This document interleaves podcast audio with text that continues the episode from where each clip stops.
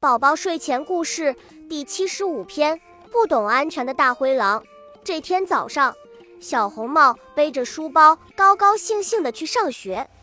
他走到路边，发现是红灯，于是等到绿灯亮的时候再过马路。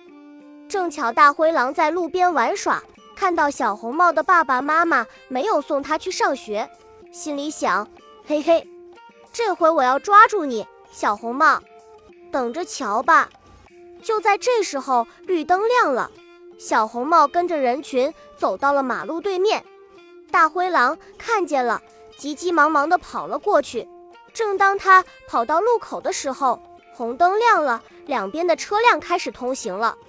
大灰狼想都没想，就一下子跑到了马路上的车流里。十字路口上的车就像涨潮的海水一样，一阵阵地涌了上来。大灰狼只好站在了马路中间，走也走不动，退也退不回去。各种各样的车辆从他身边过去，喇叭滴滴滴的响个不停，尾巴喷着又浓又黑的热气。一会儿，大灰狼就被弄得是昏头转向，分不清东南西北了。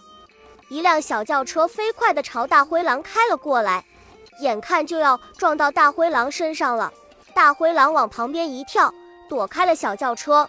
这时，一辆大卡车开了过来，把大灰狼刮倒到了地上。还没等大灰狼爬了起来，一辆公交汽车又开了过来，大灰狼只好连滚带爬地往旁边躲去。就这样，一辆接着一辆汽车在大灰狼身边开过去。大灰狼为了躲车，就在马路上滚过来滚过去。汽车的废气喷在了大灰狼身上。过了很久。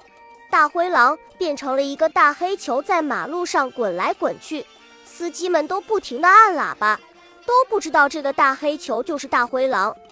这时来了一辆洒水车，把水洒到了大灰狼身上，这才露出了他本来的面目。后来警察叔叔把大灰狼从马路上解救了出来，把大灰狼批评了一顿。从此以后。大灰狼过马路的时候，总是遵守交通规则。